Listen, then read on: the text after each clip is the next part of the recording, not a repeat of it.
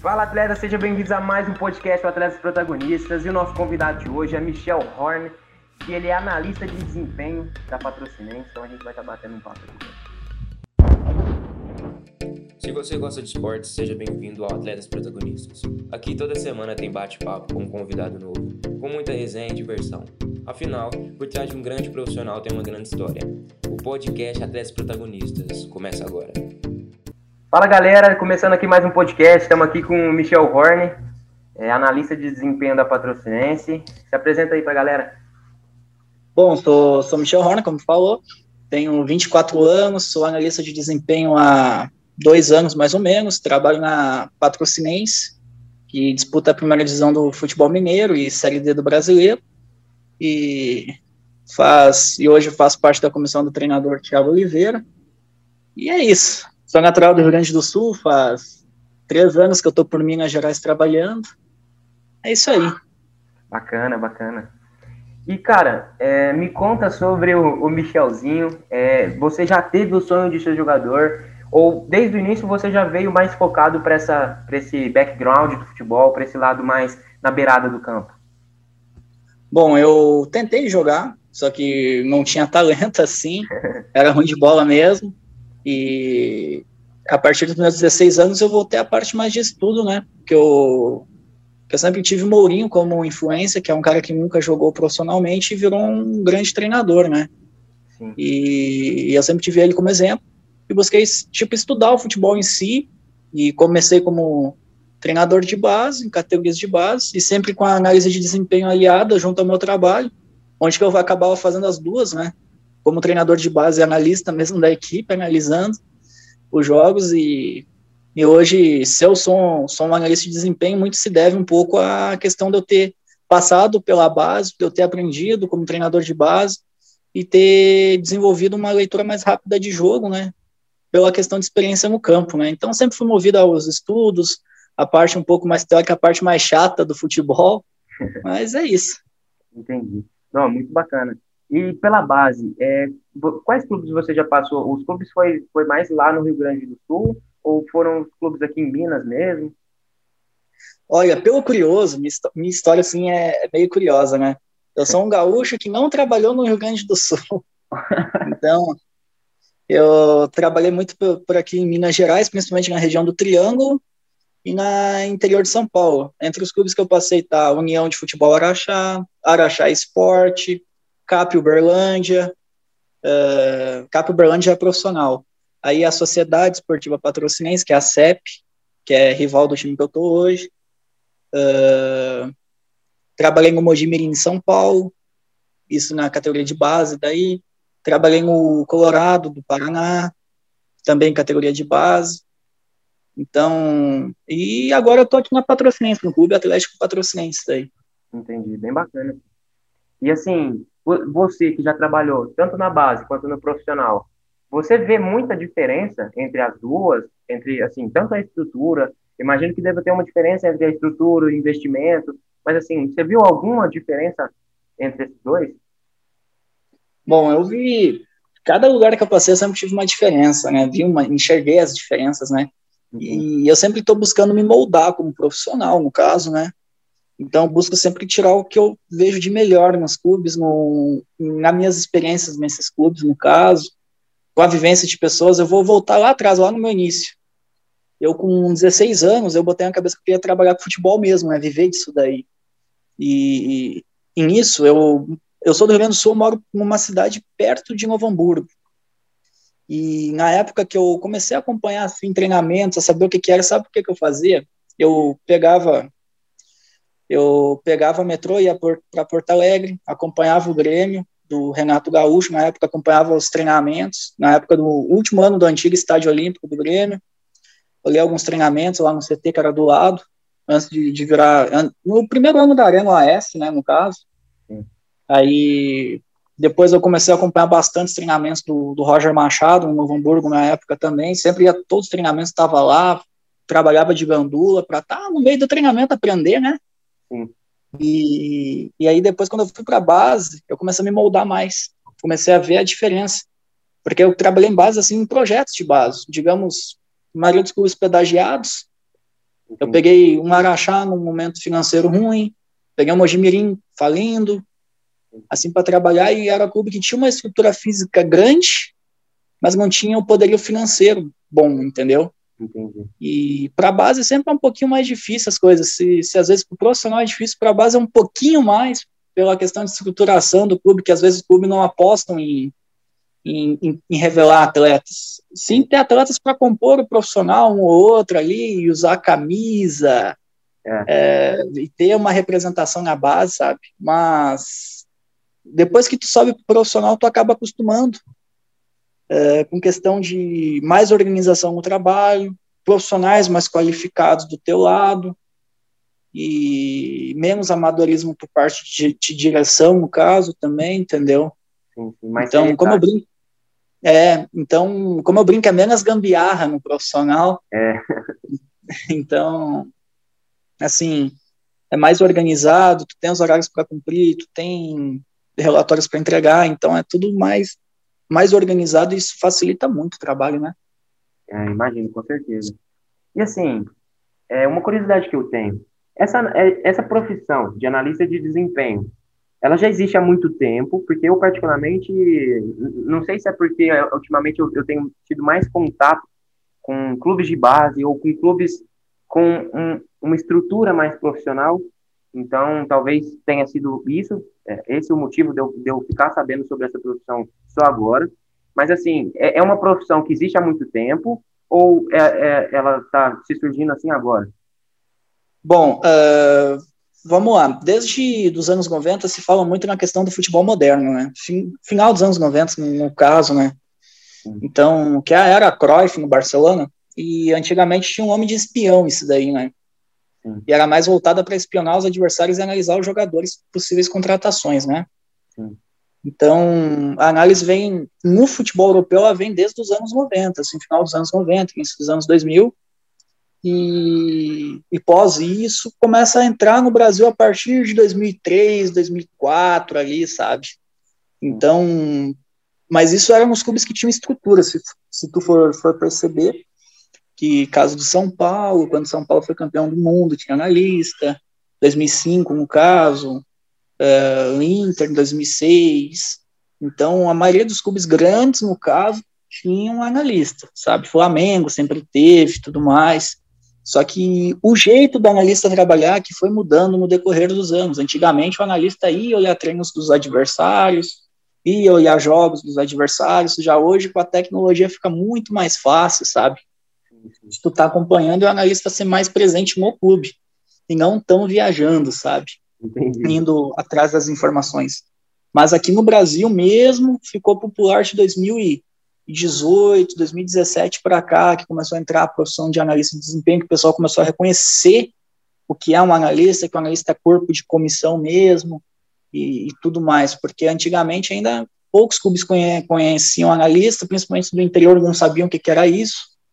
E, e hoje a maioria dos clubes já possui um analista junto na comissão, já, já tem alguém que faz a, a, as análises até na base, alguns clubes de interior já têm analista, então isso é algo que vem crescendo. Como a gente brinca, é a profissão do futuro aqui no Brasil ainda. É, é e assim, uma dúvida que eu tenho, é, quanto à formação dos analistas, é, eles fazem educação física ou tem um curso específico dentro da faculdade para eles? Bom, uh, geralmente hoje os clubes estão pedindo analistas que cursam educação física, né? Por questão de estágio, que muitos clubes ainda não dão tão, tanto valor à, parte de analista em si. Mas hoje a gente tem um curso da CBF, que é um curso completo, e fora os cursos online, como do modelo, modelo tático do, da Universidade do Futebol, que é bom, que ali tu já começa a ter uma noção taticamente, tem vários cursos ali, workshops, essas coisas voltadas para análise.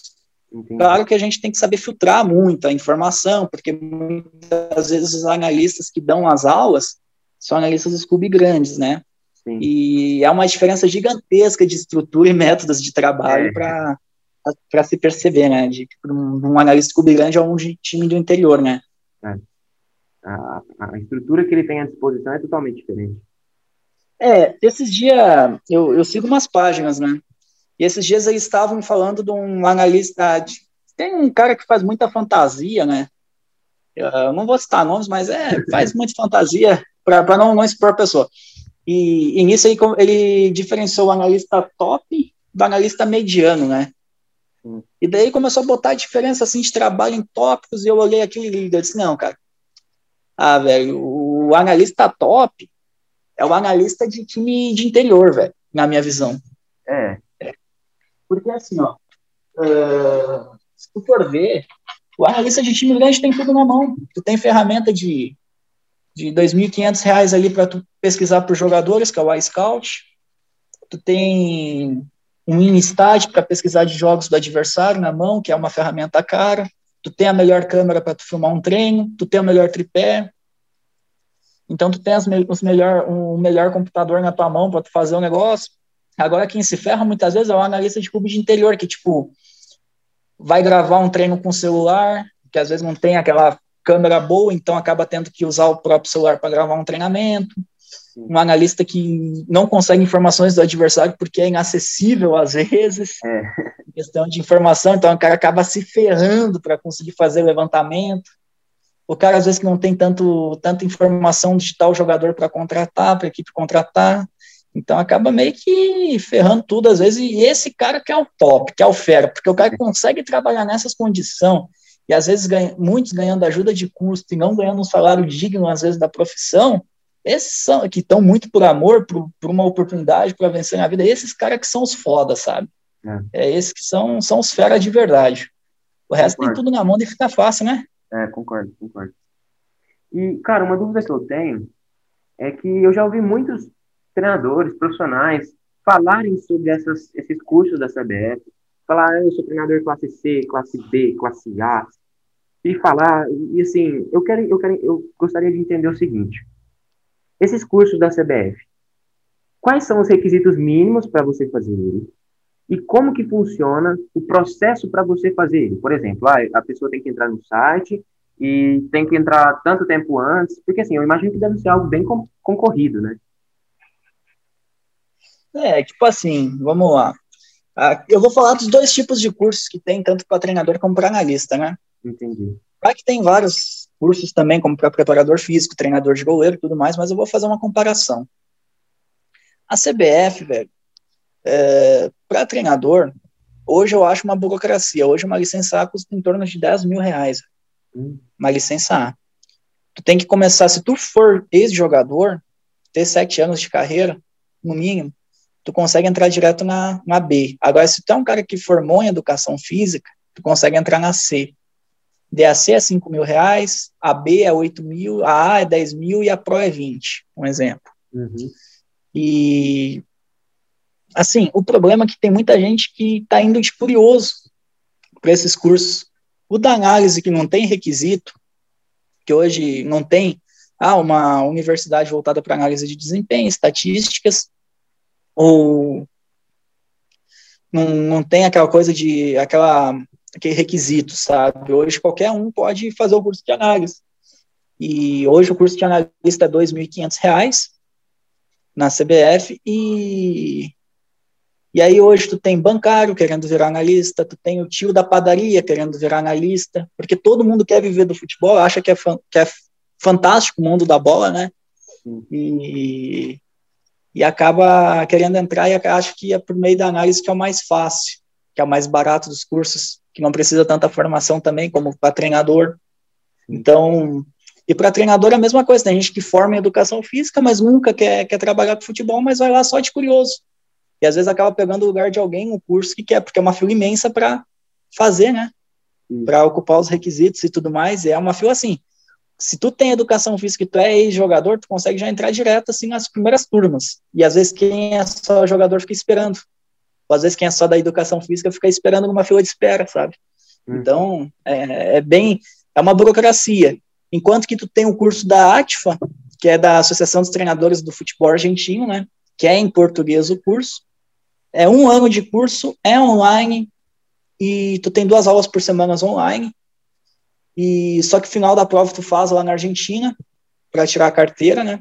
E a carteira aceita na Comebol, tu pega a carteira da Comebol, da ATFA, e tu pega a da UEFA, a licença da UEFA junto, que, é, que equivale à UEFA B. e que equivale mais que a CBF sai muito mais barato que o próprio curso da CBF, em questão de mensalidade, de valores, até de facilidade para pagar. Aí é uma, é uma desmotivação para o cara fazer o, o, curso aqui no Brasil, né? Aí a lógica é que o cara é. vai, vai, buscar fora. Sim, isso mesmo. Sim. Se for ver aqui no Brasil, é, eles meio que fecham, eles cobram aprendizado, eles acabam fechando a porta para aprendizado a CBF poderia desenvolver um programa que ficaria muito mais acessível em si para o, para o treinador, para o analista, para o preparador físico, poder fazer os cursos se atualizar. Só que uma coisa que eu bato muito assim na, na tecla é essa questão do, da metodologia de ensino da CBF. Eu não sou muito de, de criticar, mas eu vejo muito como fantasia muito conteúdo que eles passam às vezes e muita e muito network. É mais o network o curso da CBF do que do que uma metodologia de treinamento. Eles não ensinam o que é uma periodização tática, o que é um jogo posicional. Eles só explicam sobre, mas não ensinam sobre. E geralmente contam mais resenhas e experiências dos professores, porque são treinadores renomados, às vezes, e jogadores renomados. Então acaba ficando muita resenha, às vezes, no curso, e acaba não tendo um conteúdo muito abordado, sabe? Sim, sim. É, e assim, querendo ou não, o, o networking se torna importante também, eu imagino, principalmente fora dos campos, né? Claro, dentro do campo também tem isso, mas fora do campo tem muito aquele, aquela, aquele, aquele treinador que, vai, que muda de clube, mas leva todo mundo junto com ele. Então, assim, é, eu imagino que ter o networking para criar oportunidades seja interessante também. Mas pelo valor que, que, esse, que esse curso é, ser apenas networking é realmente assim, complicado mesmo. É, digamos assim, hoje o networking do curso é muito importante porque tu acaba pegando muito contato e acaba trocando muita ideia e aprendendo bastante. Cada conversa que tu tem é um aprendizado, né?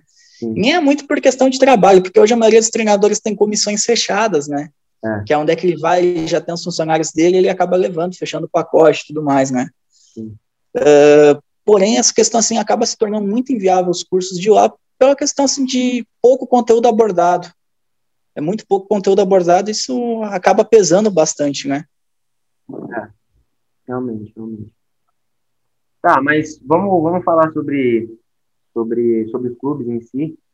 É, você, você comentou que, que trabalhou aqui no CAP, que foi. Inclusive, eu, eu, eu cheguei a, a, a te acompanhar quando você ainda estava aqui no CAP, é, pelo Leandro, que, que ele era ele era o tipo social media lá do CAP, ele criava as publicações para o clube, tirava fotos e tudo mais para os jogadores lá. E é um clube aqui da cidade, então acaba que quem é da cidade acompanha também. Eu sou daqui de Uberlândia. E aí, assim, falando especificamente do, do CAP, do, do time em si, como que ocorre essa, essa análise de desempenho? Quais, quais fatores você, você avalia e, e assim, tem uma, uma análise separada para os jogadores e, e, tem uma análise pra, de treinador? Ou, tipo assim, você analisa o jogador só do seu time ou dos dois? Como que funciona essa análise? Bom, é, cada treinador tem um método de trabalhar, né? No CAP Berlândia eu trabalhei com dois treinadores. Eu trabalhei na primeira leva, né, antes da pandemia, com, com o Neto, que hoje é coordenador do Berlândia, e o Toninho Cajuru. Então, eram duas cabeças totalmente diferentes, né?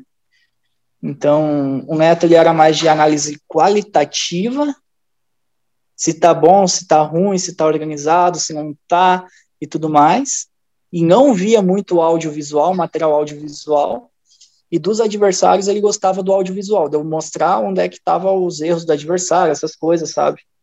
Mas uhum. era uma análise mais básica mas porém efetiva. Uhum. E a análise nossa, em questão do nosso elenco, era mais qualitativa, é na, conversado no caso, não tinha tanto relatório.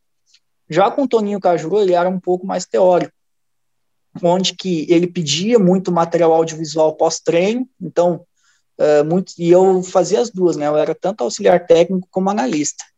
E, e, eu acabava tendo que descer no campo, auxiliar na primeira parte, quando era a parte tática eu subia e gravava. Então, e todo treino eu tinha que estar tá mostrando o vídeo para ele, a gente, antes de almoço, depois do, do treino da tarde, a gente já sentava já olhava o treino já, e só que o Toninho era mais movido a scouts, a números, uhum. a ter o número e a noção, ele se baseava muito nisso. Então, eram duas coisas totalmente diferentes, né? E, e já do adversário também, ele gostava muito do material audiovisual do, do adversário, fazer o vídeo do adversário, os, os pontos fortes, ponto fraco, a organização ofensiva, defensiva, e por aí vai.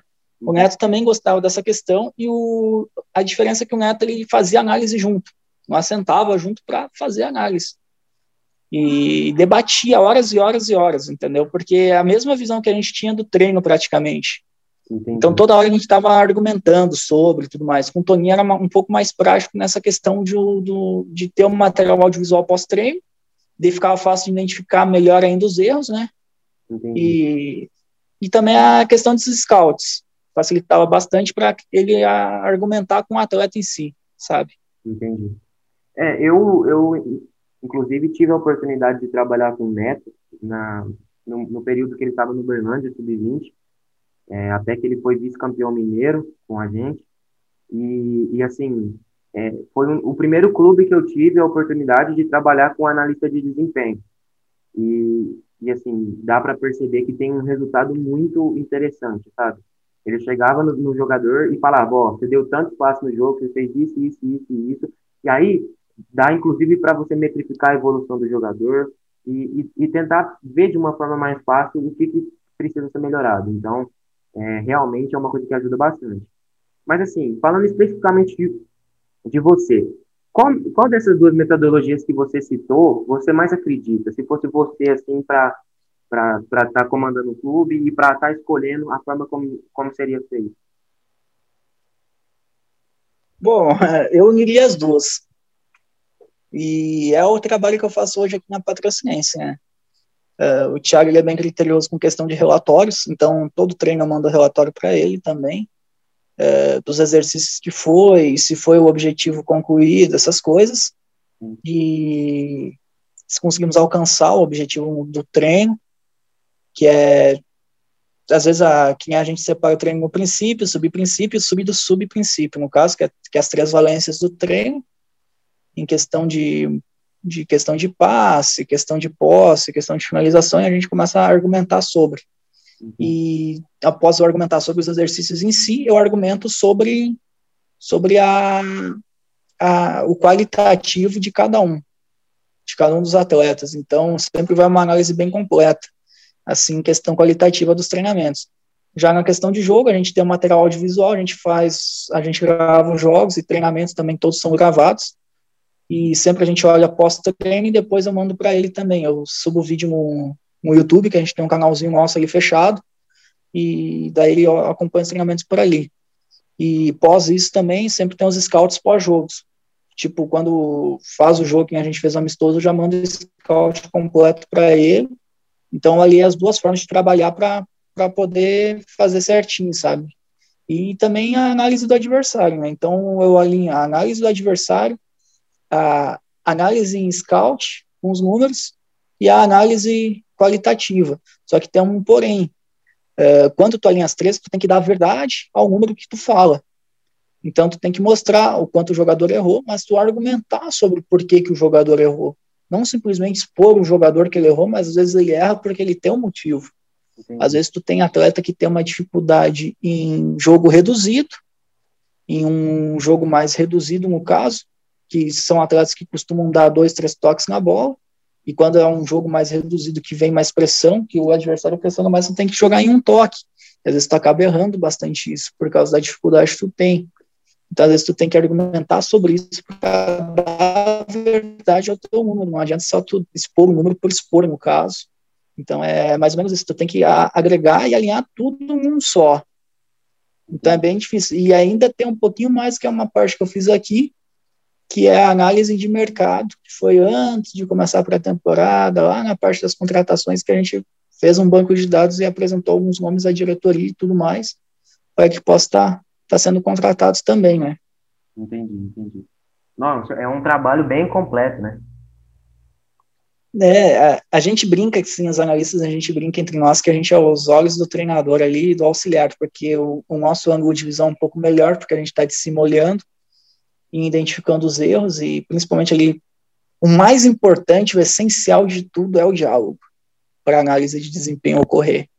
Porque não adianta eu ver o jogo de uma forma, o meu treinador ver o jogo de outra, o auxiliar ver o jogo de outra. Então a gente tudo tem que falar a mesma linguagem, entender a mesma coisa e buscar dialogar para buscar melhorar. Então nunca tem, como eu sempre falo, não tem verdade absoluta no futebol, porque se tivesse verdade absoluta, é, seria uma receita de bolo, vai lá, faz assim que vai sair bom. Então, não tem como. Então, o mais importante de tudo é esse diálogo, essa troca de ideias, é esse feedback sempre. E, e isso que faz ocorrer o negócio, a, a, em questão da análise. Não é muita questão, ah, não adianta chegar com um monte de dados e um monte de teoria e não saber aplicá-los eles na, da melhor forma possível, né? Então, eu busco simplificar ao máximo, entender a linguagem que o Thiago quer passar para a equipe para poder fazer as análises baseadas no que ele pensa. Entendi, entendi. Cara, e você disse que você, é, nessa temporada, fez o trabalho antes do clube é, entrar em processo de treinamento, ou seja, você é, fez o trabalho de, de, de, ajudar aos gestores, aos treinadores na, na contratação dos jogadores. E eu, eu, tenho uma dúvida que, no caso, eu sou é, lateral, é da direita, no caso, e eu, eu gostaria de te perguntar, quando, vamos supor que você vai contratar um lateral hoje, ou que você vai fazer uma observação para a contratação de lateral. Quais os aspectos que você olharia? Bom, vamos lá. Eu gosto de trabalhar muito com, com as três questões que eu falei. Eu gosto de buscar a análise qualitativa da pessoa, a análise em vídeo da pessoa e a análise em scouts. Eu tenho uma ferramenta chamada Live Scout. E nisso ele apresenta os relatórios completos e comparações com outros laterais, no caso. Hoje, aqui na, no elenco, a gente tem dois laterais direitos: o Cezinho, que jogou até no Berlândia Sport, e o, e o Ferrugem. Ambos estavam jogando a Série C do Campeonato Brasileiro. Então, a gente buscou um, um gráfico de comparação, daí vem todas as comparações, todas as participações deles. Para ter uma noção, o Scout é tão completo que mostra as ações ofensivas, as ações defensivas, os cruzamentos, daí vem tudo isso em scouts, os números de cruzamento, a média por jogo, e ainda vem um gráfico desenhado no campo, mostrando da onde que foi o cruzamento, da onde que foi o passo que ele errou, da onde que foi a situação defensiva, quantas situações defensivas que ele teve, quantos combates defensivos que ele teve, ganho que ele teve perdidos, uh, quantas finalizações eles tiveram no campeonato, então sempre tem um gráfico completo de tudo, sabe? Então a gente busca, e sem falar que a gente olha muitos jogos também. Eu até, até comentei hoje com, com o lateral direito com o Ferrugem, brincando com ele, falei, cara, eu olhei cinco jogos teu, velho. Então, no decorrer, então eu olhei cinco jogos do cara na Série C, e o Cezinho eu também já, né, estivemos acompanhando ele tanto no Berlândia, que eu estava no Berlândia na época, e depois na série, na série C no Manaus também, né? Então, então já é, já é algo diferente. Então tu acaba tendo um, uma, um maior acompanhamento do jogador com essas ferramentas que ajudam te, que te ajudam a, a, tu não a tu minimizar os erros nas contratações, né? Entendi, entendi. E, e, e o que, você acha que tem mais peso dentro da, da sua escolha? Porque assim, imagina que tenha é, jogadores com características diferentes. Tem um jogador que provavelmente ele tem um scout melhor na marcação, tem um jogador que tem um scout maior, é, com mais eficiência na, na hora de chegar no ataque, ele chega com tem maior presença ofensiva. E assim, especificamente da lateral, o que, que pesa mais nessa decisão? Bom, é, o que pesa muito é a cabeça do treinador, no caso. É tu entender ah, o que o treinador quer. Ah, eu quero um cara intenso e de velocidade, e eu quero as duas características, um que apoia mais e o outro que defende mais. Entendeu? Entendi. Então, é mais ou menos isso. Se tu for comparar os dois laterais que tem hoje, Aqui um defende mais, o outro apoia mais. Então é, é e os dois são intensos, que é a característica que o treinador quis. Entendi. Então é mais ou menos isso, sabe? É buscar entender a ideia que o treinador pensa de jogo para tu trazer, para tu indicar, porque às vezes tu traz o cara, o cara acaba não sendo utilizado porque não se encaixa com o que o treinador pensa. Entendi. Não, beleza, beleza. E cara, dentro dessa, dessas oportunidades que você já teve dentro de clubes, tanto de base quanto profissional. Teve algum jogador que você acompanhando os scouts e também vendo jogos do clube é, você falou assim, cara, esse jogador é o melhor jogador que eu já vi, vi é, o jogo, assim, pessoalmente. Teve algum jogador que te marcou, assim? Bom, teve, teve um que... Teve alguns, né, que, que a gente trabalhou, no caso, hoje eu tenho... Tem, tem dois laterais que eu trabalhei, que que um é o Emanuel e o outro é o Heitor. O Heitor até teve no Capo Berlândia, na época que eu tive, eu acabei indicando ele para o Capo Berlândia, ele foi, e hoje ele está no Guarani de Campinas, que é lateral esquerdo, e tem o Emanuel, que ele era da Ponte Preta, daí a gente trouxe para a CEP, aí, aí ele acabou indo para o Red Bull, e agora ele está no, no Criciúma, né? Então são jogadores assim que eu acho assim espetaculares assim, tanto desde a época de base deles, são jogadores novos, têm 22 e 23 anos, então, e são jogadores em crescente, né? Então, daqui a pouco, não se surpreende se ver eles pintando aí em clubes grandes aqui, em questão de Série A, Série B do brasileiro aí, como o Heitor já está no time de Série B, e logo, logo pode estar no time de Série A, porque são, são grandes jogadores, tanto o Emanuel como, como o Heitor, no caso ali, que são, são os exemplos que eu tenho, assim, são, são os, os caras ali mais fodidos, assim, que eu trabalhei ali, que eu, que eu vi que tinha condição assim de crescer demais, sabe? Entendi, entendi. E assim, você pessoalmente, é, você pensa em continuar dentro dessa análise de desempenho ou como você já trabalhou como treinador e continua trabalhando como analista e também assistente técnico, ou você pensa em migrar para outra outra função, quem sabe um treinador, quem sabe um diretor de um clube?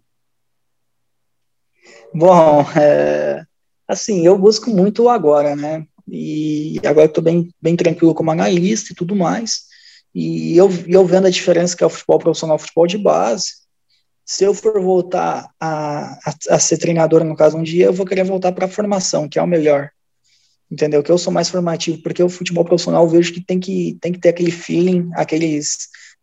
sentir o jogo, ter o time de jogo, e isso quem tem, e ter a gerência de vestiário, isso muito quem tem é quem jogou, quem teve a oportunidade de ter jogado.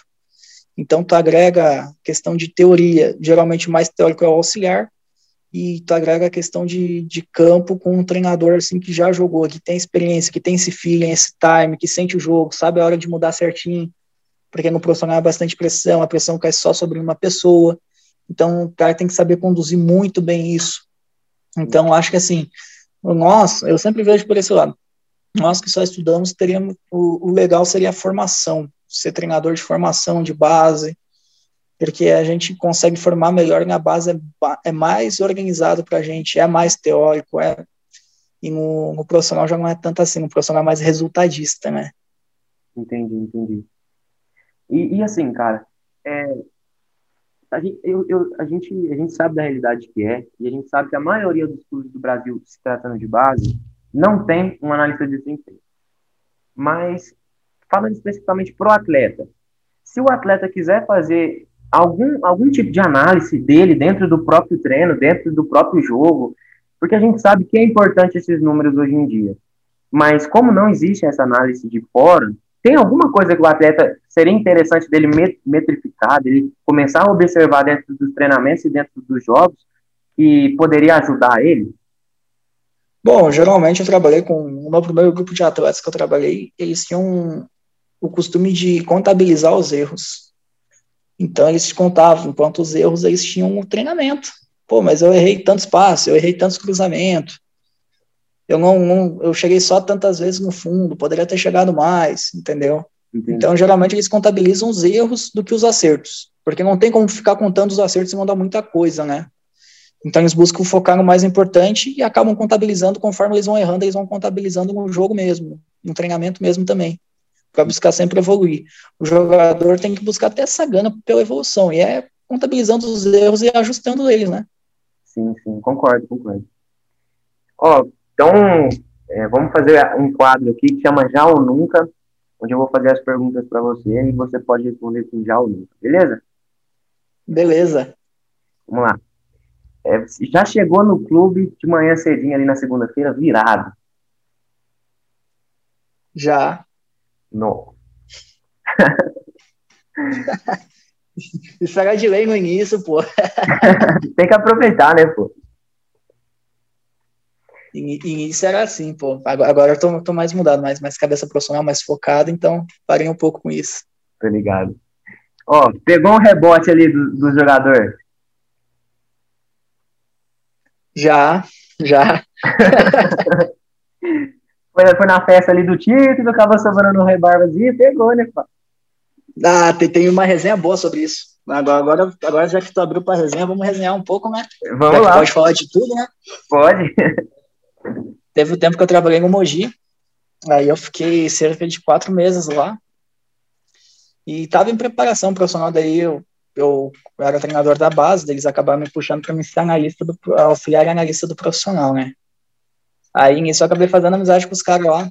E é um, pô, molecão, tinha o quê? 20, 21 anos, para 22. Aí era da idade dos caras, né? Aí os caras pegou e me arrastou um dia pra um pagode.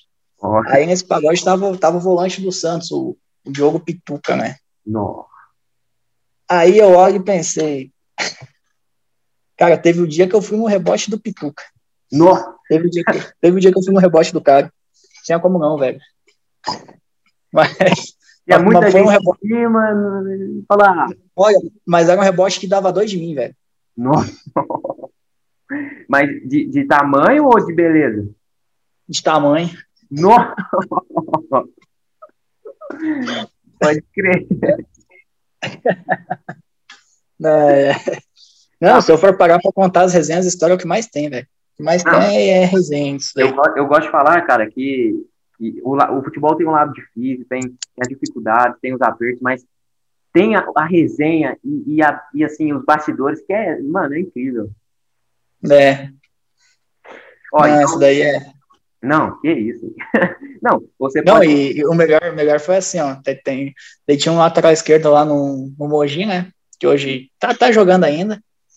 e daí ele olhou pro Pituca e daí ele não conhecia, né? Daí ele pegou e olhou, ah, que esse cara joga no Santos, olha só.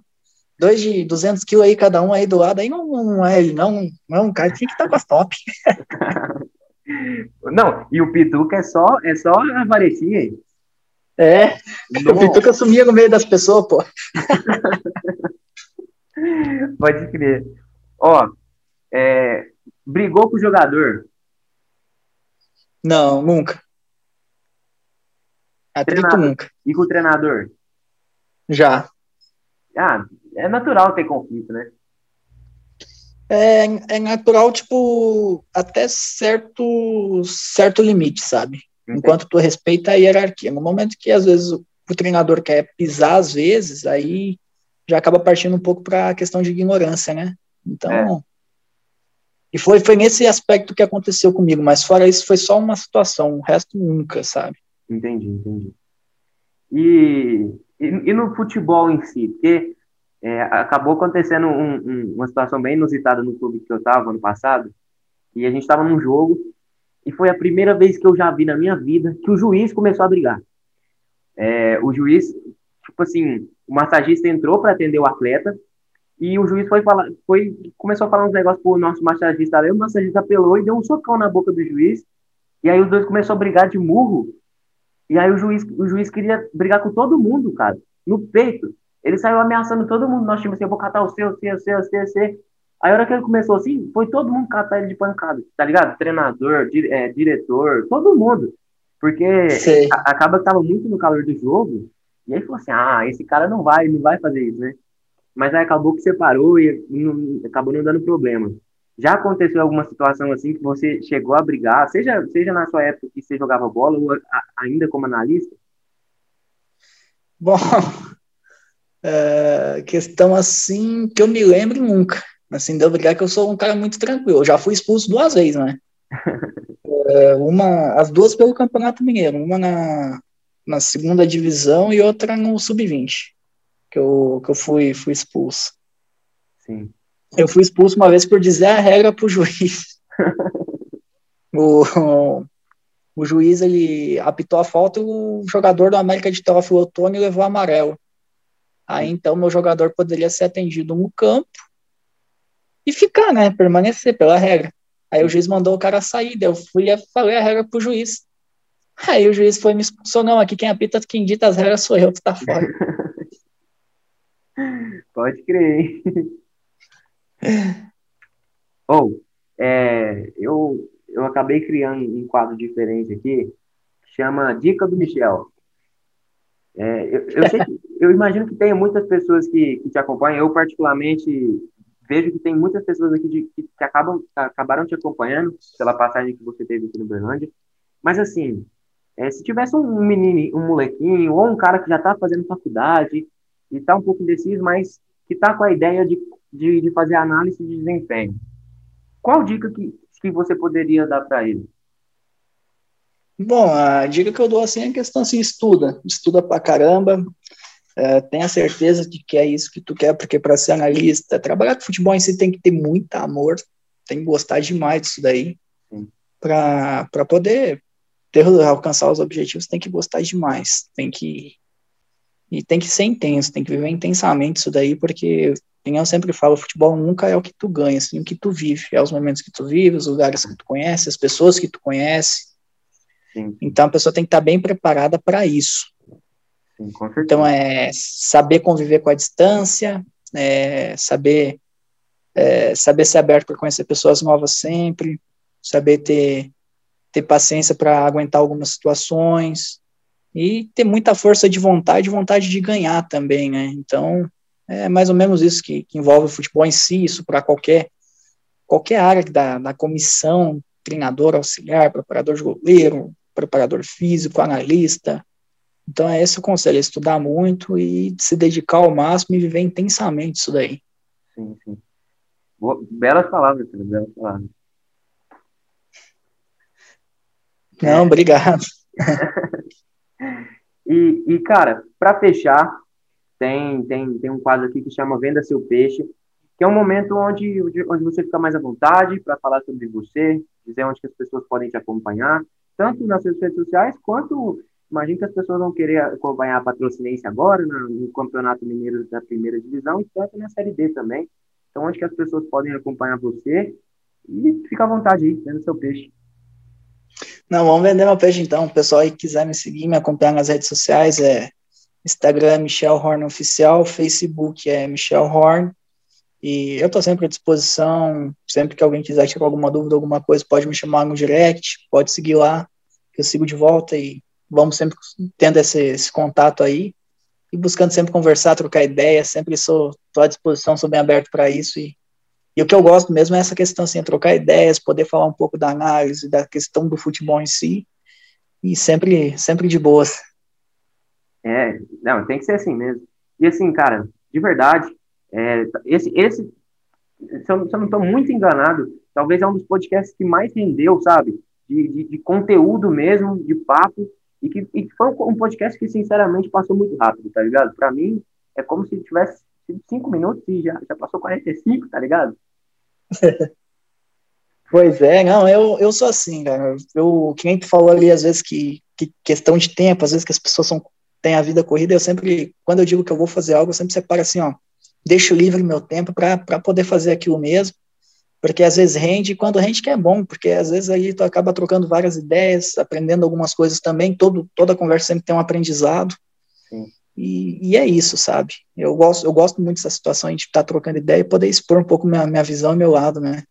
Sim, sim, eu acho, eu acho bastante produtivo. Igual você falou, em uma simples conversa você aprende um, um monte de coisa. Então, assim, é, de verdade, obrigado por ter disponibilizado esse tempo aí de estar tá batendo papo e que, igual eu te falei, foi muito bom, muito produtivo. Só tenho que agradecer. Não, eu que agradeço pela oportunidade de estar podendo falar um pouco aí sobre a minha, minha área, sobre as minhas vivências, sobre a minha experiência um pouco e, e sempre vou estar aberto aí para sempre que quiser conversar, trocar ideia, estou sempre à disposição. Fechou, então, brigadão.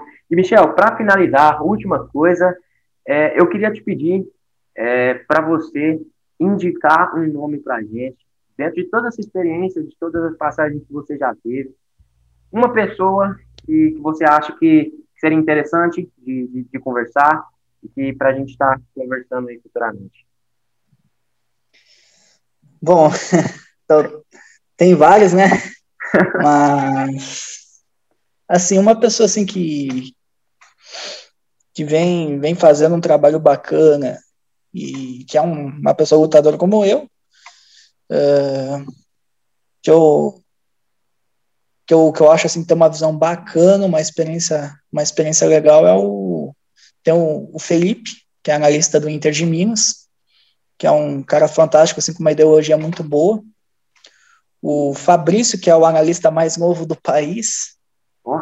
que, que ele foi o cara, assim, um dos caras que tem, que eu vejo um pouco como espelho, que com 21 anos ele conquistou um acesso da Série C para a Série B do brasileiro, então é, é algo assim fantástico. Sim, sim. E, e também agora falando assim de treinador, essas coisas, assim, questão de formação, o Ronaldo Alves, que é hoje é coordenador do Dinamo de Araxá, sim. Que, que ele tem uma, uma visão boa. E o próprio Neto também, hein? O Amaravil, né? É, que falar, falar um pouco da experiência dele da, como coordenador agora, que como está sendo também, seria bom, porque o Neto é um cara que tem bastante vivência e tudo mais, e, e é um cara que, que, que também gosta de uma resenha, de trocar ideia. É. Não, cara, então tem bastante gente aí. Vou, vou, vou entrar em contato com eles, vou tentar ver se, se consigo marcar. E, e, desde já, muito obrigado e vamos ver se, se, a gente consegue marcar então. Acho que vai ser bem, bem positivo. Não, tranquilo, meu amigo. Eu que agradeço aí de novo pela oportunidade de estar falando aí. O que precisar sempre vou estar à disposição aí. Então tá, fechou. Ó, Michel, brigadão, tamo junto. Valeu, meu irmão, tamo junto. Abraço. Abraço. Você ouviu o podcast Atletas Protagonistas. Espero que tenham gostado. Siga o nosso podcast aí na sua plataforma para não perder nenhum episódio e compartilhe com alguém que você acredite que precisa ouvir. Semana que vem, eu, Vinícius Parisi, trago um convidado ou uma convidada especial. Afinal, por trás de um grande profissional tem uma grande história.